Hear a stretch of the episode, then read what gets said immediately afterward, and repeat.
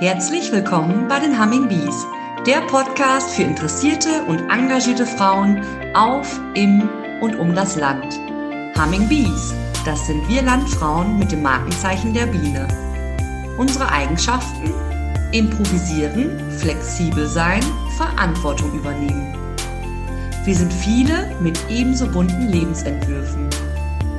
In regelmäßigen Abständen stellen wir euch hier eine Humming Bee mit ihrem Engagement für andere Frauen und die Gemeinschaft insgesamt vor. Frauen haben vor etwas mehr als 100 Jahren das Wahlrecht erstritten, ergreifen heute Berufe wie Elektriker und Schornsteinfeger. Sie studieren die sogenannten MINT-Fächer. Frauen werden Bundeskanzlerin und Staatspräsidentin. Trotzdem sind sie im Verhältnis zu Männern in Entscheidungsgremien immer noch unterrepräsentiert. In Deutschland liegt der Frauenanteil in politischen Entscheidungsgremien bei circa 30 Prozent. Man kann gar nicht genug daran arbeiten, dass die Hälfte der Gesellschaft Entscheidungsprozesse auch zur Hälfte mitgestaltet. Eine Frau, die sich seit Jahren kommunalpolitisch engagiert und mitgestaltet, ist Angelika Seelhorst, Kreistagsmitglied in Coesfeld und seit gut einem halben Jahr auch stellvertretende Landrätin. Hallo Angelika, herzlich willkommen zu unserem Podcast. Schön, dass du dich zu einem Gespräch bereit erklärt hast. Hallo Heidrun, vielen Dank für die Einladung. Wir haben uns vor einigen Jahren mal auf einem Seminar in Berlin kennengelernt. Damals, ich erinnere mich, hattest du dich zu diesem Seminar angemeldet, weil du angefragt worden warst, ob du nicht für den Kreistag kandidieren willst. Du hast dich dann letztendlich dafür entschieden. Stell dich unseren Hörerinnen doch mal kurz vor und skizziere deinen Weg in der Kommunalpolitik. Ja, das mache ich gerne. Ich bin Angelika Sellhorst, 57 Jahre alt und Mutter vier erwachsener Söhne. Wir leben in einer Großfamilie in Ascheberg-Herbern und auf unserem landwirtschaftlichen Betrieb kümmern wir uns um Schweine und Pferde. Mich ehrenamtlich zu engagieren, hat mir eigentlich immer schon Spaß gemacht und war mir auch immer schon wichtig, weil ich so mittun kann, ja, wirksam sein kann. So war ich zunächst, als die Kinder jünger waren, ehrenamtlich in der Grundschule und in den weiterführenden Schulen, äh, Schulpflegschaft und in den Schulkonferenzen aktiv. Im kirchlichen Bereich habe ich mich in, Zusammen habe ich in Zusammenarbeit mit einer anderen Frau die Erstkommunion in Herbern geleitet. Und nach zehn Jahren dieser schönen Aufgabe war es dann auch Zeit, Platz zu machen für Jüngere, die dann auch ihre eigenen Ideen hatten und sie auch umsetzen. Zu der Zeit kam der damalige Kreistagsabgeordnete auf mich zu und fragte mich dann, ob ich mir das vorstellen könnte, für den Kreistag in Coesfeld zu kandidieren. Ja, was hat dich dann letztendlich bewogen, diesen Schritt zu gehen? Gab es da einen auslösenden Faktor oder war es einfach, wie ich jetzt deinen Ausführungen entnehme, hast du schon immer Verantwortung übernommen und war es für dich dann schon fast eine Selbstverständlichkeit, dazu zu sagen und aktiv mitzumischen? Ja, unsere Söhne waren aus dem Gröbsten heraus. Und unser ältester Sohn beendete zu der Zeit sein Agrarstudium und stieg in unseren landwirtschaftlichen Betrieb ein. Somit veränderte sich auch die Aufgabenverteilung in unserem Betrieb und ich bekam dadurch die Möglichkeit, mir auch Zeit für etwas Neues zu nehmen. Ja, und ehrenamtliches Engagement ist für mich auch selbstverständlich. Ich bin da auch mit aufgewachsen.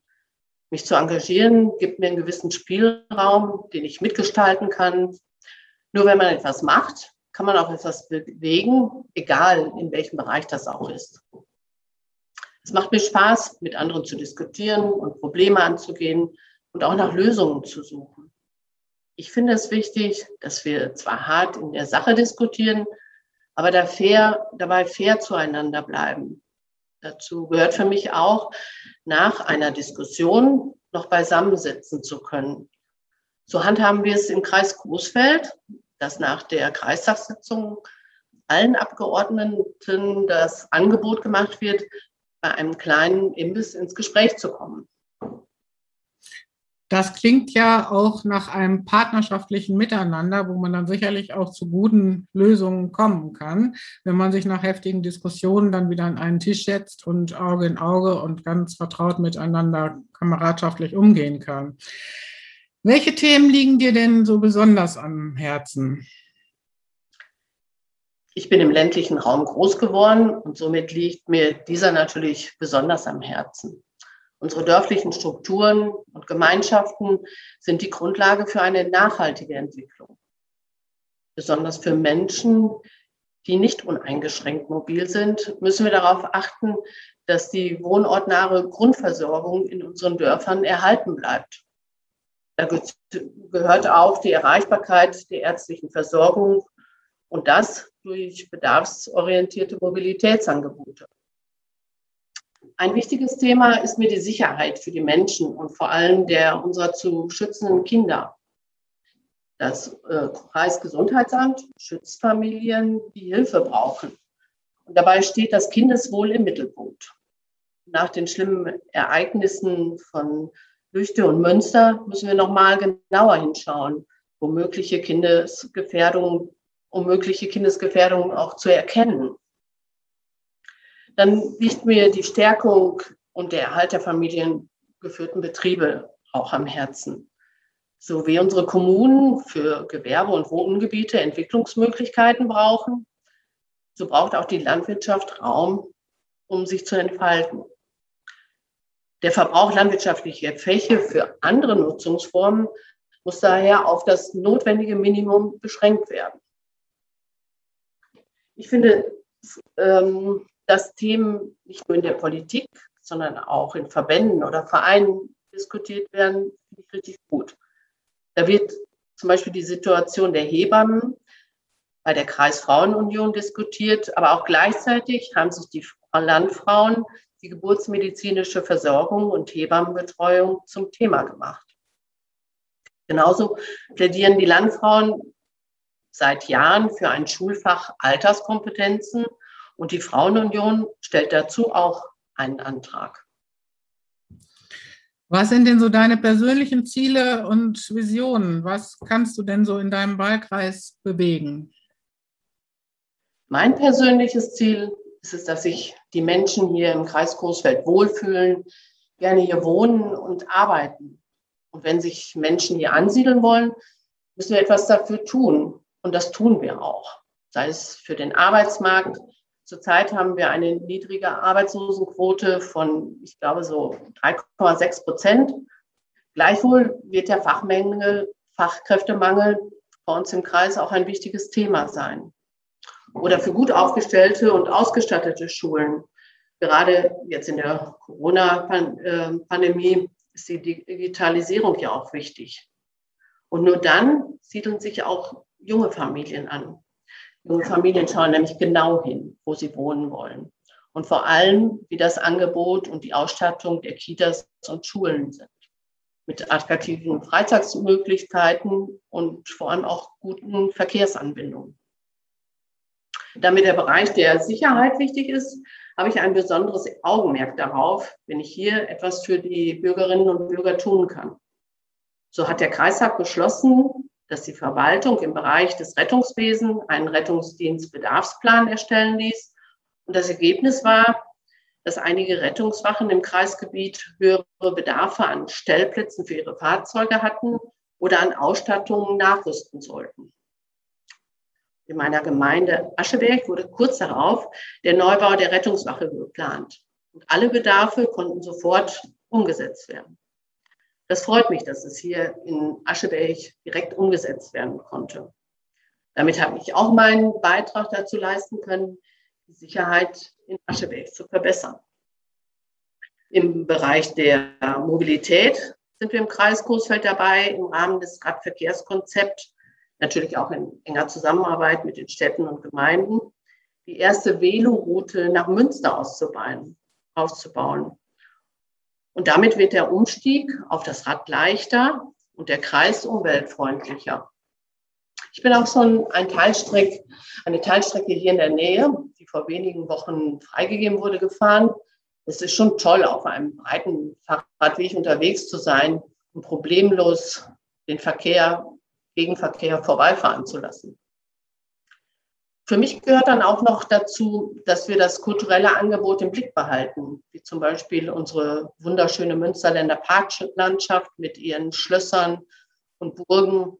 Hier hat zum Beispiel der Kreis Coesfeld in den letzten Jahren die Burg Fischering in Lüdinghausen komplett saniert und für Besucher neu gestaltet. Wie du siehst, Heidrun, ist es für eine Gemeinde wie auch für den Kreis wichtig, in allen Bereichen immer gut aufgestellt zu sein. Also das klingt für mich jetzt ja schon sehr interessant. Vor allem könnte ich mir auch vorstellen, dass es an vielen Stellen dann tatsächlich nachher auch befriedigend ist, wenn man geplant hat und diskutiert hat. Und wenn man dann auch wirklich nachher das Ergebnis sieht und nicht immer nur in reiner Theorie und naja, die Amtszeit ist schon lange um, bis sich dann auch irgendwann mal wirklich was getan hat. Und das finde ich ja schön in der Kommunalpolitik, dass man da doch Erfolge wesentlich schneller verbuchen kann. Jetzt bist du ja auch stellvertretende Landrätin seit einigen Monaten. Was umfasst denn da so dein Aufgabengebiet? Ja, unser Landrat Dr. Christian Schutze-Pellenger wurde von den Bürgerinnen und Bürgern unseres Kreises gewählt. Er ist der Leiter der Kreisverwaltung und ist als hauptamtlicher Landrat auch der Vorsitzende des Kreistages und des Kreisausschusses. Im Falle seiner Verhinderung würde ich die Sitzungsleitung des Kreistages übernehmen. Der Landrat hatte auch repräsentative Aufgaben, in denen er den Kreis vertritt. Sofern er verhindert ist, nehme ich in seinem Bereich die Aufgabe wahr. Das sind zum Beispiel Jubiläen jeglicher Art, wie zum Beispiel Gratulationen zu besonderen Geburtstagen, Ehejubiläen, Einweihungen von und Inbetriebnahme von Neubauten in unserem Kreis, Eröffnung von Ausstellungen, Eröffnung von Straßen und Fahrradwegen, Grußworte, Teilnahme an verschiedenen Versammlungen, Veranstaltungen oder Verabschiedungen, zum Beispiel auch die Abschlussfeiern und Schulentlassungen an unseren kreiseigenen Schulen. Und zurzeit sind ja aufgrund der Corona-Pandemie die meisten repräsentativen Termine leider total eingeschränkt und abgesagt. Ja, das ist schade, aber so langsam finden wir uns ja auf dem Weg der Besserung.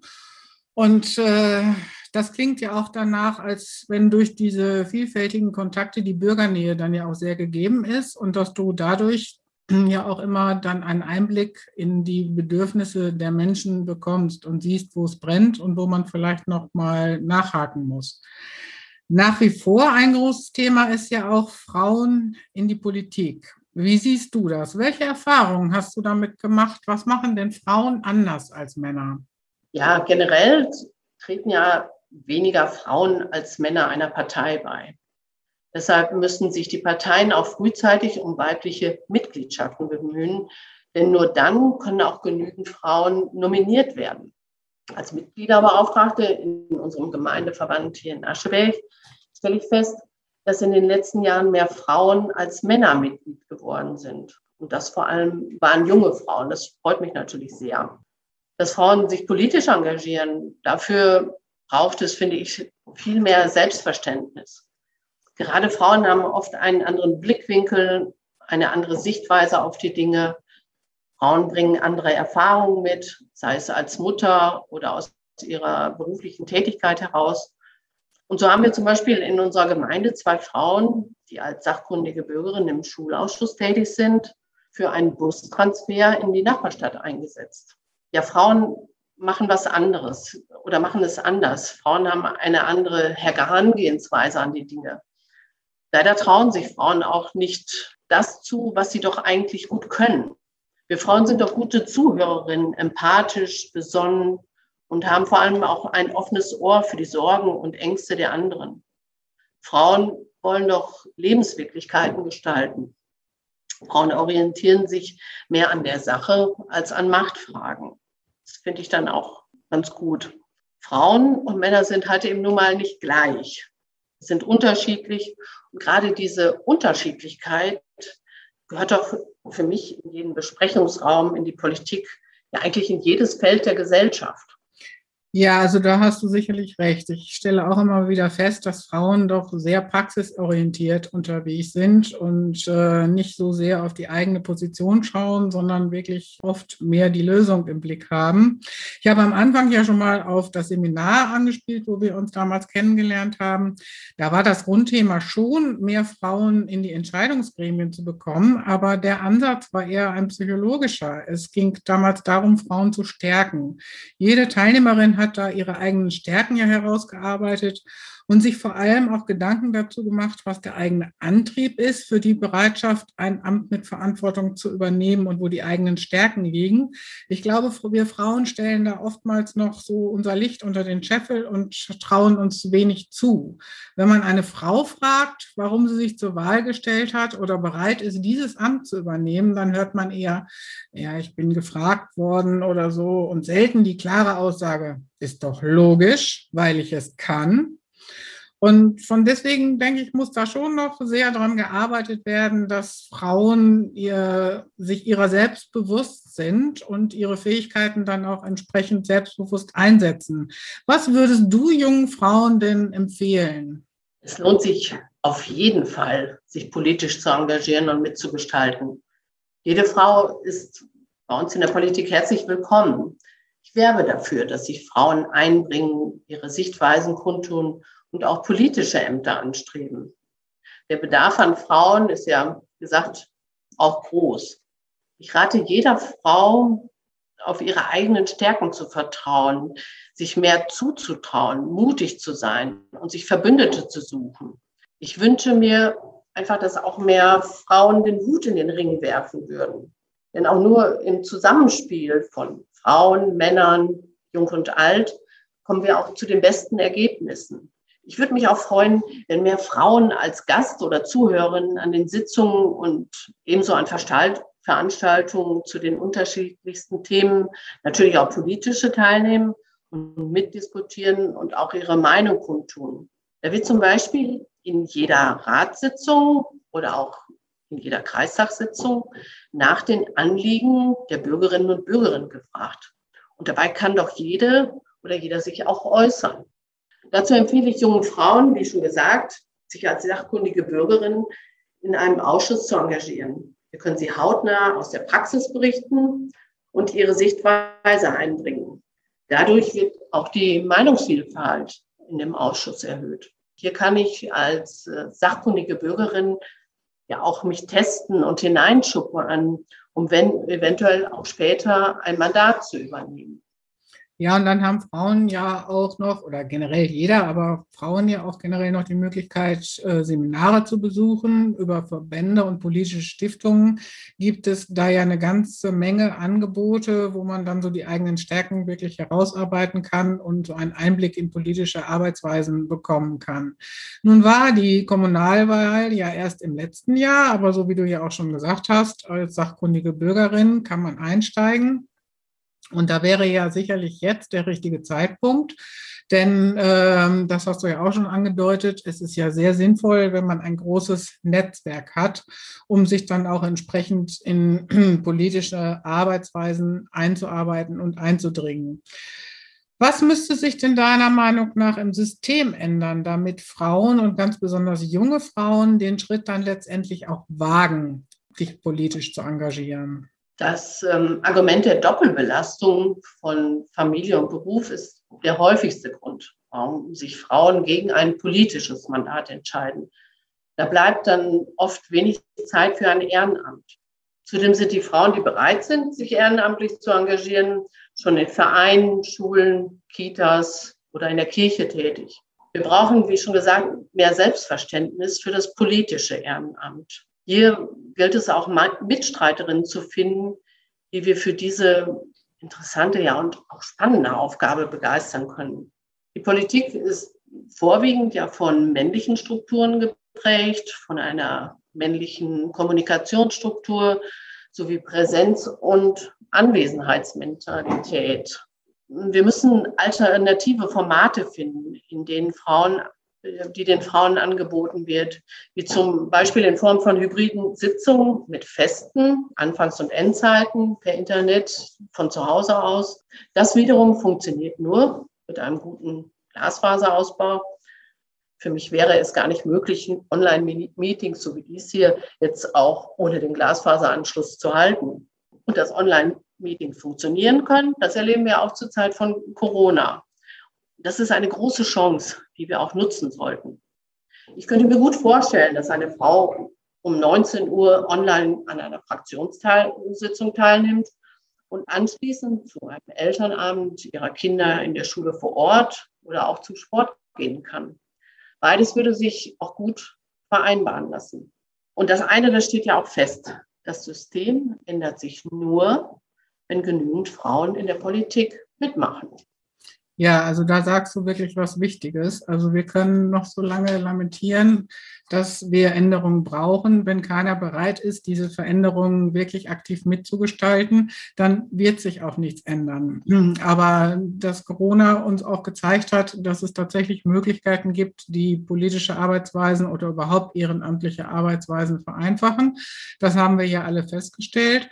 Denn Wegezeiten nehmen ja schon sehr, sehr viel Zeit und Ressourcen in Anspruch. Und viele Dinge kann man dann ja tatsächlich online genauso gut regeln. Das ersetzt natürlich nicht die Diskussionen in Präsenz. Und wie du ja anfangs auch angebracht hast, ist es ja auch immer schön, wenn man sich dann hinterher nochmal zusammensetzen kann und auf einer ganz anderen Ebene diskutieren kann, um eben ja auch ein kameradschaftliches Verhältnis untereinander zu prägen.